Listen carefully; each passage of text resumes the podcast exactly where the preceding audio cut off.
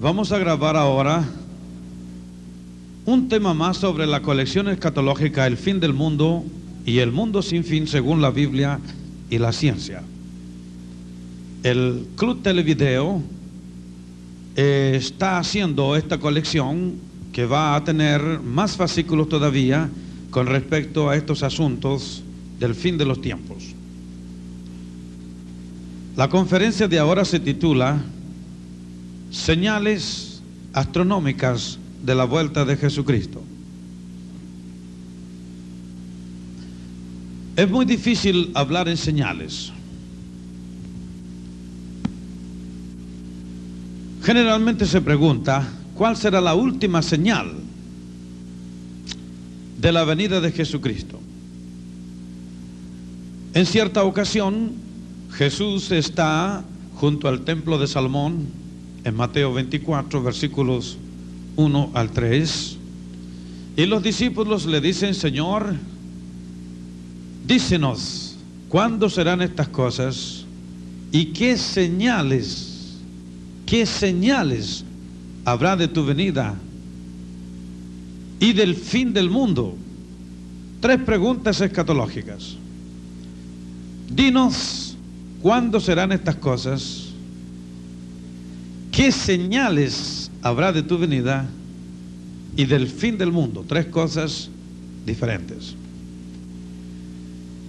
Observemos que Jesucristo no se niega a responderles esta petición. Sin embargo, en Mateo 16, Jesucristo no responde la pregunta que le hicieron los fariseos. Ellos tentándole le dijeron, queremos que nos des una señal. Entonces él dijo, esta generación adúltera demanda señal, más señal no le será dada sino la señal de Jonás profeta. ¿Por qué les respondió a los apóstoles y les explicó qué señales habría de su retorno a la tierra y no a los fariseos? Porque los fariseos no estaban con una buena intención.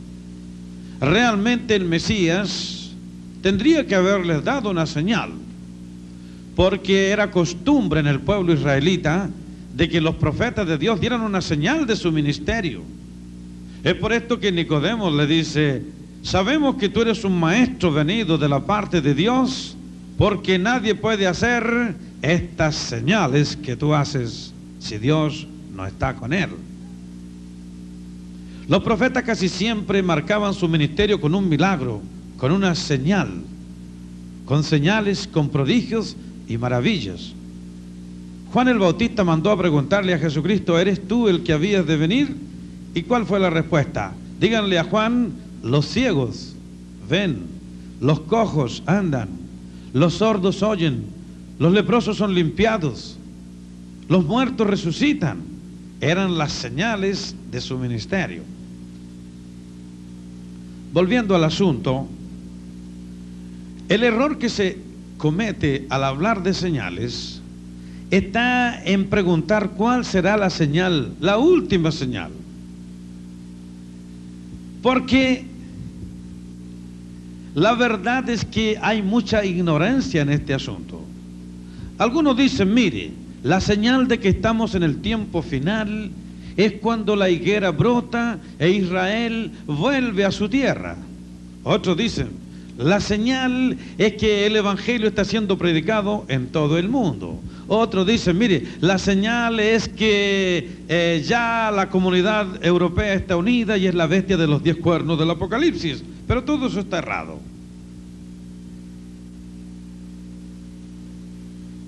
El fin del mundo,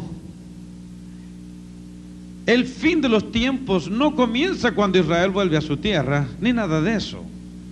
El el tiempo del fin comenzó hace dos mil años atrás. Fue en Pentecostes, en Pentecostés, porque Pedro dijo, esto es lo que dijo el profeta Joel, que en los últimos días se derramaría el Espíritu, así que los últimos días estaban en Pentecostés. ¿Se dan cuenta ustedes cuánta ignorancia? Allí es que comenzaron los últimos tiempos, porque dijo el Pedro, lo dijo, no se iba a equivocar. Esto es lo que dijo el profeta Joel, que en los últimos días, así que allí comenzaron los últimos dos días. Nosotros estamos en el final del tiempo final. Ellos estaban en el principio del tiempo final. Porque recuerden ustedes que Juan dice, sabemos que estamos en la última hora. Y Pablo dice, brevemente, el Señor pondrá debajo de sus pies a Satanás. Y para nosotros, dice Pablo, que hemos alcanzado el fin de los tiempos. Y los tesalonicenses hasta creían que habían quedado y que el rato ya había sido hecho. Entonces Pablo les escribe una segunda carta explicándoles ustedes, hoy están muy equivocados. ¿No se acuerdan que cuando yo estaba con ustedes les explicaba que no podría venir sin que antes viniese la apostasía y se manifestase el hombre de pecado, a quien el Señor matará con el espíritu de su boca y destruirá con el resplandor de su venida? No me malentiendan, no crean a cualquiera que escribe una carta fingiendo mi firma, como si de mí procediera. Amén. Retomamos el asunto. Otra gran clave para entender el asunto de cuándo será la venida del Señor está en que él mismo lo dijo, pero no lo perciben muchas personas.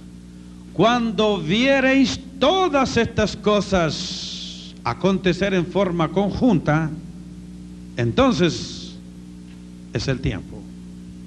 Cuando viereis todas estas cosas, el neneno nace cuando le duele por aquí a la mamá y por allá. Es cuando todos los dolores juntos atacan. Así también cuando veamos todo junto por todos lados, entonces es la hora. Y es lo que estamos viendo ahora. El comunismo cayó. ¿Por qué? Porque era necesario que Rusia tenga una oportunidad para que los rusos entren al reino de Dios. Y millones de rusos en este momento están entrando al reino.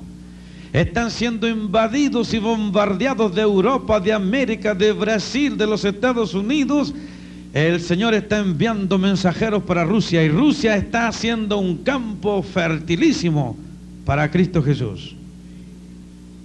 Ah, y al mismo tiempo vemos a los japoneses en el pináculo del poder económico, la primera potencia económica, invadiendo Estados Unidos con sus, con sus carros, sus televisores, invadiendo al mundo entero con sus filmadores excelentes con su tecnología fantástica, con sus precios competitivos, su innegable capacidad tecnológica, invadiendo el mundo.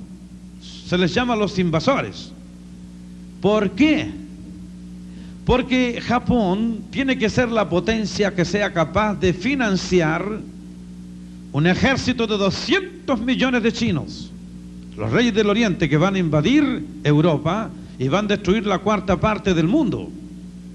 Y ellos son los reyes del oriente que cruzarán el río Éufrates, que tiene 2.600 kilómetros de largo y que es el límite natural entre oriente y el occidente. Ah, esa potencia tiene que ser financiada por otra potencia. Y están muy amigos, observen eso ustedes, China y Japón. El anticristo tendrá la fortaleza en Europa, ¿no? todo su poder. Pero dice que las noticias del oriente lo conmoverán. En, Daniel 11, versículo 44, pueden leer rápidamente, los lectores me van a acompañar también, oyendo y estando atentos para cuando veamos una cita que será necesaria leerla. Los orientales causarán preocupaciones, esa potencia, al anticristo que estará en Europa. Vamos a ver, Daniel 11, verso 44. Leen el micrófono, por favor, para que la lectura quede bien clara para los televidentes que asistan a este vídeo. Rapidito. Pero noticias del oriente y del norte. Noticias del oriente. ¿Quiénes son los del oriente? Los chinos, los japoneses. Vaya para el versículo 30. Nuevamente aparecen los orientales. Porque vendrán contra él nave de Nave de Quitín, por no decir Pekín. Y él se contristará y volverá y se enojará contra el pacto santo y harán según su Hasta voluntad. Allí. Hermanos, amigos, personas que están asistiendo a esta conferencia. Todo está aconteciendo en este momento. Estamos viendo cosas portentosas que no las habíamos visto antes a este nivel. Europa unida, 10 países juntos, son 12, pero son 10 los que mandan, obligando al mundo entero a unirse. Porque si no se unen para enfrentar ese poder económico más fuerte que Rusia y que los Estados Unidos juntos, según se calcula que llegarán a ser, habrá que enfrentarse uniéndose para hacer frente a ese bloque. Por eso Estados Unidos se juntó o se está juntando, fusionando con Canadá, México, Chile, y se están formando múltiples bloques en todo el mundo para defenderse del ahogamiento económico, para no ser aplastado por esas superpotencias. Porque quien controle el dinero controlará el mundo. Y en la Biblia estaba escrito que en el final de los tiempos se reunirían diez potencias y le darían el gobierno al anticristo. Eso ya está allí. Estamos asistiendo al funeral del dinero. Estamos llegando a una sociedad sin dinero. El dinero dará seis pasos y va a terminar. El primer paso fue el cambio de mercaderías. El segundo paso fue el dinero. El tercer paso, los cheques. Ahora estamos en el cuarto paso, las tarjetas de crédito. El quinto paso será un Mastercard Universal. Una sola tarjeta universal. Ya está casi fusionada. Las dos más grandes del mundo están a punto de fusionarse en una sola. Y la última será la marca. La marca de la bestia la marca del anticristo, el número 666, impresos probablemente con el sistema de rayos láser en la dermis y la epidermis lidos con escáner de infrarrojo. Está tan avanzada la ciencia que actualmente se puede escribir la Biblia entera en la punta de un alfiler. Y todos los libros que podrían caber en un estadio se pueden escribir apenas en un dado o en una caja de fósforos. Entonces va a ser muy fácil marcar a las personas en la mano derecha con ese número. Solo que la Biblia advierte que los que tengan ese número van a morir de cáncer. Va a producir cáncer esa marca, porque es radioactiva. El láser. Entonces lean ustedes eh, Apocalipsis 16, versículo 2, y allí dice la Biblia que los que tengan la marca de la bestia morirán con cáncer.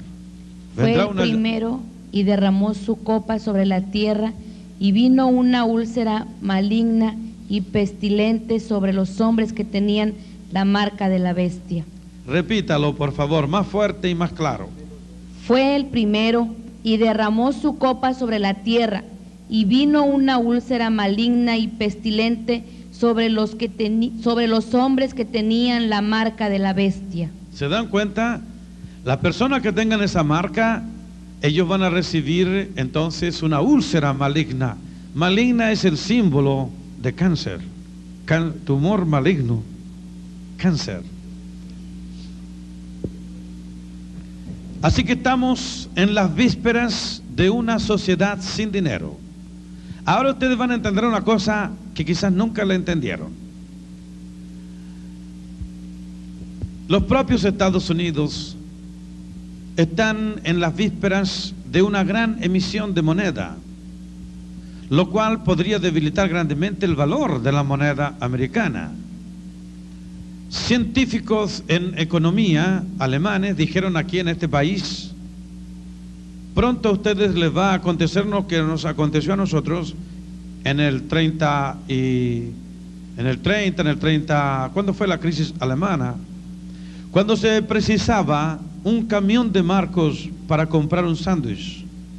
Pronto ustedes estarán prendiendo fuego con un billete de 10 dólares como con un papel sin valor. Porque diariamente los presidentes y los ministros de economía hacen fila frente al FMI no para pagar las deudas, no para pagar ni siquiera los intereses de las deudas, sino para conseguir moratorias, nuevos plazos, prorrogaciones. ¿Por qué?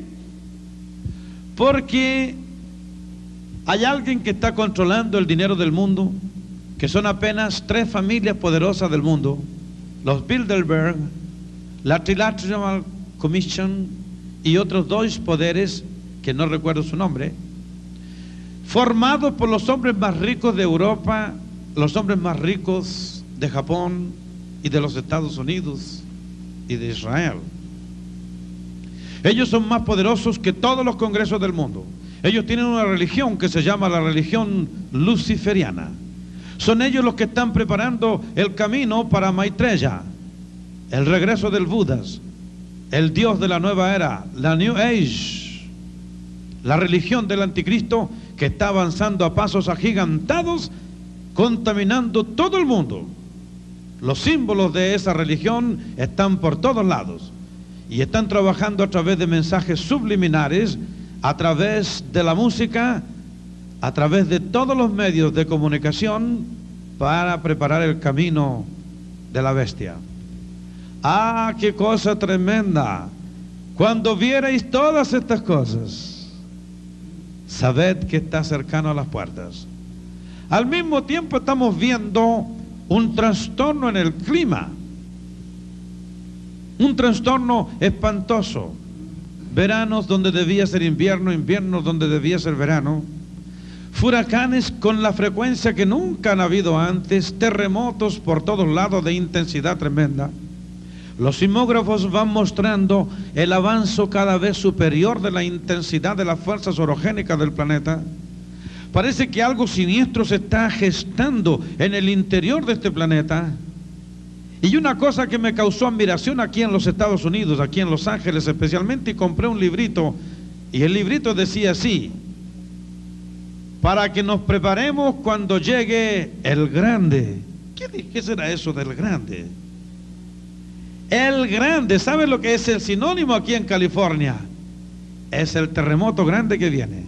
Ellos saben de Big One, que estos que han pasado son terremotitos. Pero ellos saben que viene el grande. El grande. Y eso, ese grande se registra en la Biblia. En Japón se están preparando diariamente los japoneses dan una señal de alarma y todos los niños corren en orden, disciplina, para saber escapar del grande. Se están preparando para el grande. Y la Biblia habla del grande.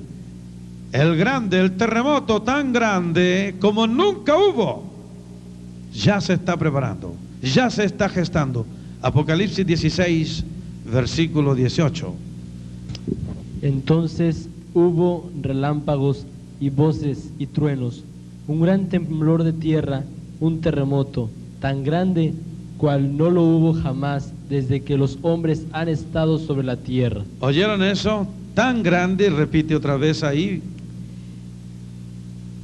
Los que, tan grande cual no lo hubo jamás desde que los hombres han estado sobre la tierra. Sigo leyendo. Y la, y la gran ciudad... Hasta allí. El Grande. El año 58, que fue el año geofísico mundial, se descubrieron cinco quebradas gigantescas en el Océano Pacífico, de 5.000 kilómetros de largo y 50 de anchura y 700 de profundidad promedio. Pero lo que más alarmó la opinión científica fue que en el Atlántico se descubrió una quebrada que llega de los Estados Unidos a Argentina el nombre de esta quebrada de 50 kilómetros de anchura, 700 de fondura promedio y 9000 de extensión es el nombre de la quebrada mesoatlántica. La ciencia teme que si muchas bombas atómicas fueran hechas explodir en una tercera guerra mundial, la órbita elíptica de la Tierra, que es milimétrica, podría ser afectada, dando un salto fatal haciendo con que se rajase más la tierra, y si el agua del mar se juntase con el fuego interior de la tierra, la tierra se convertiría, según la ciencia, en una gigantesca bomba de hidrógeno.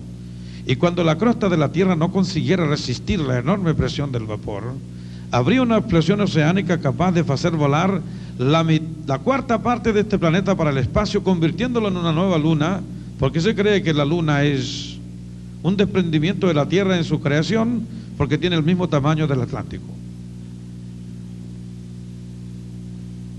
Cuando viereis todas estas cosas, quizás alguno de los que me está oyendo se va a convertir con este terremoto. Porque con un terremoto se convirtió el carcelero de Filipo. Con un terremoto se convirtió el soldado romano que hirió al costado de Cristo. Usted va a esperar ese terremoto, el grande, para convertirse o es mejor ahora. Señales de la venida de Cristo. Señor, dícenos, ¿qué señales habrá de tu venida y del fin del mundo? Jesús comenzó a nombrar las señales.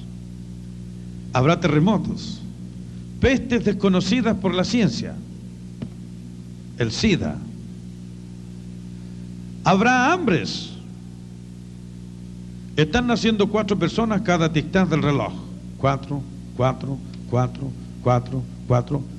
Y mueren tres, tres, tres, tres. Nacen 250 mil personas por día. Para el año 2000 habrá 8 mil millones de personas. Y este planeta solo puede alimentar unas 10 mil a 14 mil millones de personas. Así que estamos llegando al rojo, a la alarma. ¿Qué se hará para mantener a esa plaga humana? Se piensa en matar a todos los viejos.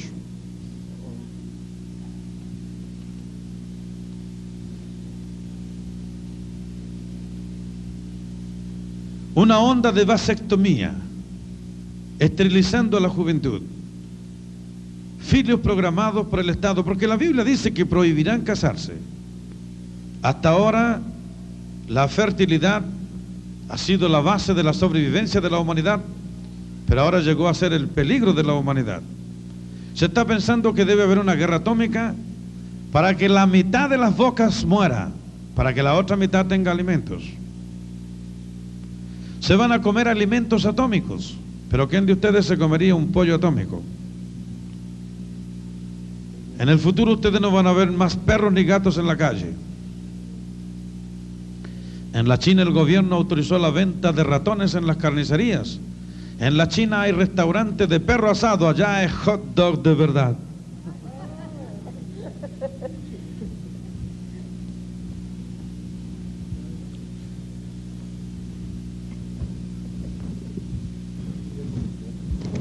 Una de las cosas que más me ha preocupado siempre ha sido el peligro que quedemos con una falta de agua potable. Este es uno de los problemas más graves que se van a enfrentar muy luego en la Tierra. Vivimos en el planeta agua,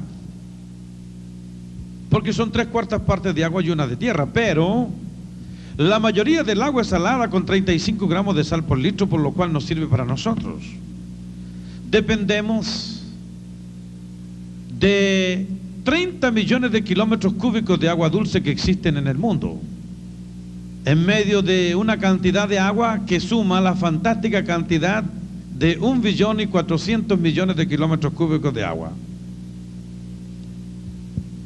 Pero también por razones de distancia y de costo no podemos depender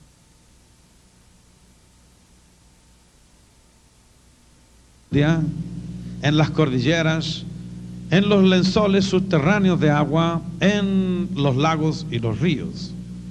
Más directamente dependemos de 84 mil kilómetros cúbicos que llueven por año en años normales.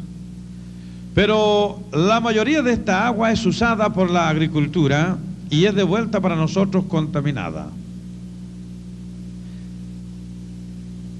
Es terrible el problema de la falta de agua potable. El agua es indestructible en cualquier uso que se le dé. Pero el problema es que no es el problema que falte agua, el problema es que falte agua limpia, agua sana, agua potable. Un litro de detergente contamina un millón de litros de agua. Se han hallado peces llenos de mercurio, cangrejos llenos de petróleo, queroseno y detergentes en las nieves del polo. Por cada litro de agua, cientos de miles de colibacilos y de estreptococos fecales dañinos para el organismo humano. El problema del agua, como lo dijo la ciencia en Buenos Aires, Argentina, en la década del agua potable, que fue celebrada ya, en el futuro el agua será oro blanco. Un litro de agua costará mucho más cara que un litro de petróleo y el agua habrá que cuidarla gota a gota. Jesús siguió enumerando las señales. Será como en los días de Noé, así les dijo. ¿Y cómo fue en los días de Noé? Hubo una explosión edilicia. Los hombres construyeron la primera ciudad, la ciudad de Enoch. Así que la construcción de estas grandes ciudades son una señal de la venida de Jesucristo. En los días de Noé hubo un avance tecnológico. Aconteció que como los hombres comenzaron a multiplicarse, es una explosión demográfica. Y usaron el fierro, una explosión tecnológica. Y la maldad de los hombres aumentó mucho en la tierra, una explosión de iniquidad. Características actuales, las mismas cosas. Jesucristo dijo, habrá señales en el sol, en la luna y en las estrellas. Tres clases de señales astronómicas. Señales en el sol, señales en la luna y señales en las estrellas. Cosas terribles están aconteciendo con nuestro sol. Que el sol va a durar billones de años ya es una teoría obsoleta. La formación de una estrella es 70% hidrógeno, 30% helio.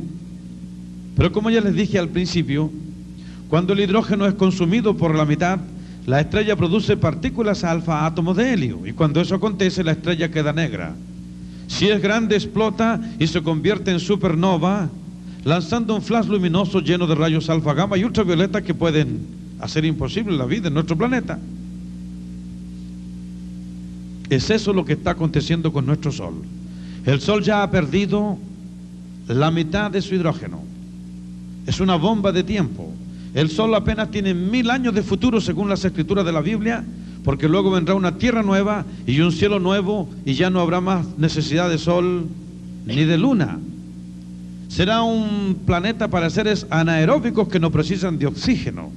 Será una cosa diferente. Eso explicamos en otros estudios, en otros vídeos y en el curso que tengo escrito. Señales en el sol. El sol está quedando negro. Las manchas solares primero demostraron que el sol giraba, porque las habían visto en un ángulo, después en otro, la misma mancha, pero el problema es que ahora las manchas están creciendo. Y cuando Jesucristo venga, el sol deberá estar oscuro. Eso es lo que es interesante. Lea Apocalipsis capítulo 6, versículo 12, Mateo 24, versículo 29, que coinciden exactamente con esta señal científica y bíblica. El sol se oscurecerá y entonces aparecerá la señal de Jesucristo. Apocalipsis 6, 12. Miré cuando abrió el sexto sello y he aquí, y he aquí hubo un gran terremoto y el sol se puso negro como tela. Eso está muy bajito, léalo de nuevo, más alto. Miré cuando abrió el sexto sello y he aquí hubo un gran terremoto y el sol se puso negro como tela de silicio. ¿Cómo va a quedar el sol? Negro. Negro. ¿Y cuándo va a ser eso? Cuando termine la gran tribulación, cuando sea la vuelta de Cristo. Mateo 24, 29. E inmediatamente después de la tribulación de aquellos ¿Vieron? días, Inmediatamente después que termine la tribulación. Lea de nuevo. E inmediatamente después de la tribulación de aquellos ¿Qué días, pasará con el sol? el sol se oscurecerá, ¿Cuándo? Inmediatamente después de la tribulación. El sol se oscurecerá, y entonces, verso 30, aparecerá la señal de Jesucristo. y entonces aparecerá la señal del Hijo del Hombre en el cielo. ¿Cuándo? Cuando el sol esté oscuro. ¿No está claro? Está claro, mira qué combinación. Lea Lucas 21, versículo eh, 25 y 26. Habrá señal en el sol, en la luna y en las estrellas. Rapidito, Entonces habrá señales en el sol, en la luna y en las estrellas. repítalo. Entonces habrá señales en el sol, en la luna y en las estrellas. Toda la iglesia repita, señales, En el sol, En el sol, en la luna, en la y luna. las estrellas. Tres clases de señales astronómicas, sol, luna y estrellas. Ahora miren hacia acá. Continúe leyendo usted. Y en la tierra angustia de las gentes confundidas a causa del bramido del mar y de las olas, desfalleciendo los hombres por el temor y la expectación de las cosas que sobrevendrán en la tierra, porque las potencias de los cielos serán conmovidas. ¿Escucharon ustedes? Dice que los hombres van a desmayarse, desfallecer de miedo por las cosas que van a acontecer. Los hombres van a desmayar de miedo, pastor. Imagínense las mujeres. Pobrecitas. Pero las mujeres son más valientes que el hombre. ¿Por qué Dios le dio el dolor de parto a las mujeres? Porque el hombre no aguantaba. ¿Cómo gritaría? ¿Y a quién se apareció primero Jesús? ¿A los hombres o a las mujeres? A las mujeres. ¿Y sabe para qué? Para que corriera más luego la noticia. Ellas son más buenas predicadoras. Amén. Señales en el sol, en la luna y en las estrellas. Vamos a ver ahora lo que acontece con la luna. La luna está puesta como una señal del fin de los tiempos. Me gustaría que lea Génesis 1, 14 y vea que los astros de nuestro sistema solar fueron colocados como señales. Dígame, hermano Julio, ¿cuánto tiempo tenemos disponible todavía? ¿Media hora? Ok. Puede leer. Dijo luego Dios, haya lumbreras en la expansión de los cielos ¿Para qué? Para que separe el día de la noche ¿Qué más? y sirvan de señales para las Y estaciones. sirvan de señales. En el portugués es mucho más claro. De sinais para tiempos determinados. Sinais, señales de la venida del Señor. El hombre llegó a la luna. Estaba escrito que el hombre pondría sus pies en la luna. ¿Qué es lo que es el hombre? Lo hiciste un poco menor que los ángeles y todo lo colocaste debajo de sus pies. La luna está debajo de sus pies. Quería decir que podría poner los pies arriba de la luna. ah, dice, si te remontares como águila y entre las estrellas del cielo pusieres tu nido, de allí te derribaré. Como águila. Y el aparato americano que descendió sobre la luna se llama Eagle, águila. Curioso, ¿no? Todo se está cumpliendo. La Biblia dice que para el último de los tiempos la ciencia se multiplicaría. El hombre llegó a la luna. ¿Y qué pasa con las estrellas? Ustedes saben que nosotros estamos siendo protegidos de las piedras espaciales por una capa llamada magnetósfera. 110 toneladas de piedras espaciales caen constantemente sobre nuestro planeta. Gracias a Dios que nosotros tenemos dos paraguas que nos protegen. Uno de ellos es la luna. Ella es la que paga el pato. Ella recibe todos los piedrazos que vienen, los más grandes, y nos defiende. Mira qué bendición. Tenemos que agradecer a Dios por la luna. De lo contrario, imagínate una piedrecita de esas en tu forcito. ¿Eh? y la otra es la magnetósfera. Esas grandes piedras en el roce con la magnetósfera se convierten en un grano de arena. Pero a veces llegan algunas tan peligrosas que no se convierten en arena. En Río de Janeiro, en Brasil, hay una piedra de 5 toneladas que cayó del espacio, se llama la piedra de Bendengo. Está en el Museo de Río de Janeiro. En Grootfontein, en, eh, en eh, África del Norte, hay una piedra de 70 toneladas que cayó del espacio. La piedra negra de la Meca en el palacio de adoración de los árabes es un meteoro, esa piedra sagrada que ellos tienen. La ley de las probabilidades. Si ya cayeron algunas piedras, otras pueden caer también. Hoy la noticia que aquí en los Estados Unidos a una persona le cayó una piedra en la parte de atrás del carro. No sé si se acuerdan ustedes de esa noticia. La escuché en Brasil. Le cayó en la parte trasera una piedra del espacio. Y no le mató a la persona, pero esa noticia me, me causó mucha admiración. Porque coincide con lo que la Biblia dice.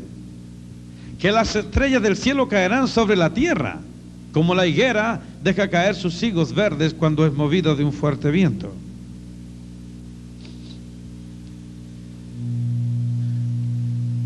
Si una piedra grande cayera, la magnetosfera sería eliminada por 14 mil años. Entonces todas las otras piedras comenzarían a caer sobre la Tierra. Se piensa que los dinosaurios fueron exterminados por la caída de un gran meteoro que cayó en el mar. Fue tan grande el impacto que terminó con la vida de los dinosaurios según la ciencia. Y al final del año pasado, casi que terminó la vida en este planeta. Una enorme piedra venía derecho en contra de nuestro planeta y la ciencia no quiso decir nada. Solo revelaron el asunto después que pasó el problema. Y las noticias dijeron al otro día y la repitieron hace poco. Que nos libramos del fin del mundo por una piedra gigantesca que venía en dirección a la Tierra y que misteriosamente fue desviada. Pero dicen que esa piedrecita va a volver a venir otra vez para el 2000. Y que hay una que es peor. Esa dice que no hay manera de evitar que choque con la Tierra dentro de 30 años. Es una piedra fantástica que viene en dirección a nuestro planeta. No sé si ustedes escucharon esa noticia aquí en los Estados Unidos. ¿Lo oyeron? Y están planeando bombardearla en el espacio. Pero no saben cómo hacerlo para no contaminar la tierra. Ellos dicen que esta piedra va a caer para el año 2000, pero están equivocados. Va a llegar más rápido. Porque cuando ella se acerque, la atracción de la tierra la va a acelerar. Entonces el asunto va a ser más terrible. Y la Biblia dice que ella va a caer justo durante la gran tribulación. La Biblia habla de una gran montaña ardiendo en fuego que caerá sobre el mar y las aguas del mar se convertirán en sangre. Morirá la tercera parte de toda cosa viva que tengan peces y marineros y todo. Y otra piedra va a caer en la tierra llamada el cometa Ajenjo. Entre Marte y Júpiter hay más o menos 100 mil piedras gigantescas. 10 de esas piedras tienen 300 kilómetros cada una. Hay dos que están muy cerquita de nosotros. La piedra esta que casi nos mató pasó apenas a 150 mil kilómetros de la Tierra. Es decir, la mitad que hay entre la Tierra y la Luna. Un peligro espantoso. Nos libramos jabonados, como se dice. Pero aquella piedra va a caer mismo. Lean Apocalipsis 8:8. Una montaña gigantesca va a caer en el mar. Rapidito, Apocalipsis 8:8, el que encontró primero. Y el segundo ángel tocó la trompeta y como una gran montaña ardiendo en fuego fue precipitada en el mar y la tercera parte del mar se convirtió en sangre. Lea ahora, siga leyendo. Después caerá otra piedra, un cometa y murió la tercera parte de los seres vivientes que estaban en el mar, y la tercera parte de las naves fue destruida. El tercer ángel tocó la trompeta y cayó del cielo una gran estrella, ardiendo como una antorcha. ¿Escucharon eso? y cayó del cielo una gran estrella, ardiendo como una antorcha. Es un cometa. Lea de nuevo esa parte. Y el tercer ángel tocó la trompeta y cayó del cielo una gran estrella, ardiendo como una antorcha, y cayó sobre la tercera parte de los ríos y sobre las fuentes de las aguas. ¿Qué les parece a ustedes? Cuando viereis todas estas cosas, sabed que está cercano a las puertas. Y está aconteciendo todo junto, eso es lo interesante. Pero otra cosa que es digna de mencionarse es la caída del muro de Berlín. ¿Por qué? Porque es necesario que Rusia, junto con Gomer, que es Alemania, unida, vaya contra Israel. Y ya están preparados. Hay una gran comunión entre Alemania y Rusia. Ellos irán contra Israel y ellos van a ser destruidos en los montes de Israel, como están en las profecías de la Biblia, registradas estas cosas. Probablemente, probablemente Rusia no hará parte del Armagedón, de la Tercera Guerra Mundial. Rusia será eliminada antes. Así que la gran guerra va a ser entre los chinos y el anticristo. Pero a la última hora, el verdadero motivo de la guerra que viene va a ser tratar de impedir la venida del Señor. Porque cuando estén todos a punto de destruirse, entonces va a venir un quinto ejército del cielo, una potencia en caballos blancos, que será Cristo y su iglesia. Y ellos van a comenzar a disparar cohetes contra nosotros. Pobrecitos, esos cohetes no nos harán ni cosquillas. Amén. Pónganse de pie.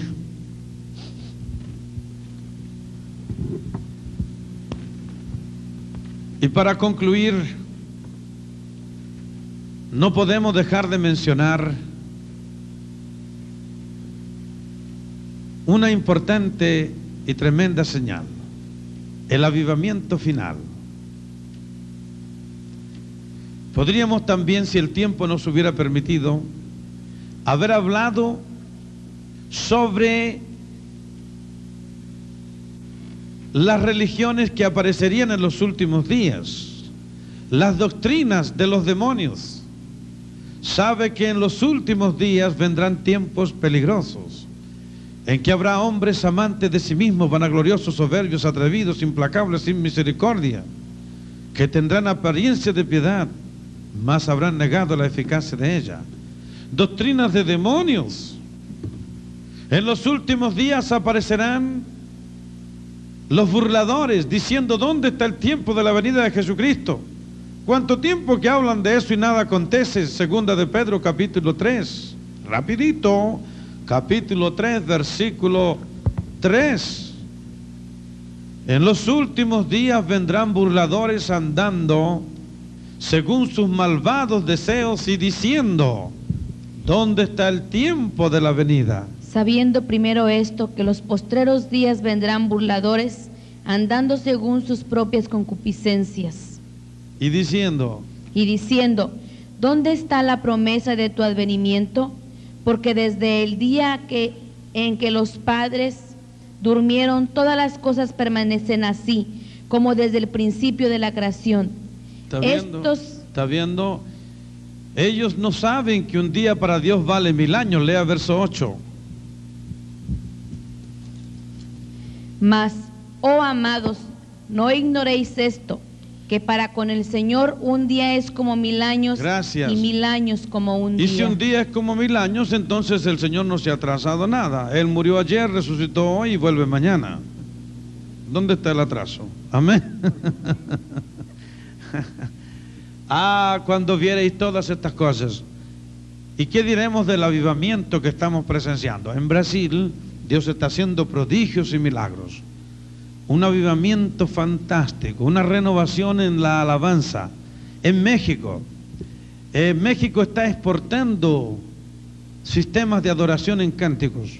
Dios ha usado ese país para revolucionar la mayoría de los países de América del Sur, aprendiendo a cantar para Dios, dejando esas canciones antiguas, esas canciones mecánicas que ya están siendo superadas por un sistema de adoración en el cántico. Eso deben aprender los pastores, que no se puede quedar siempre lo mismo. El Señor dice, cantad canción nueva. ¿Hasta cuándo la misma cancioncita? Amén. canción nueva, una renovación en el cántico, en la creencia en el poder de Dios, en la autoridad del nombre de Jesucristo. Estamos viendo prodigios y milagros. Esto quiere decir que pronto la iglesia va a desaparecer de la tierra. Como dijo un cristiano, yo ya no espero más señales, solo espero que suene la trompeta. Amén. Amén. Le preguntaron a un señor que era maquinista de un tren, ¿este tren llega a Roma? No sé, dijo, pero si usted es el maquinista. Sí, dice, pero acontece que en cualquier momento el Señor me puede arrebatar y no sé si el tren llega a Roma. Amén. oh, gloria a Dios. ¿Ustedes ya están preparados para esto? En cualquier momento la televisión y la radio van a dar la siguiente noticia. Atención, señoras y señores, interrumpimos su programa favorito para informarles un flash de última hora. Estados Unidos urgente. Millones de personas están desapareciendo de nuestro país. Se calcula que son más de 100 millones de americanos que han desaparecido juntos con personas de habla hispana residentes en este país. Washington, se calcula que son más de 500 mil personas desaparecidas. New York, se piensa que son más o menos 3 millones de personas desaparecidas. Los Ángeles, 500 desaparecidos.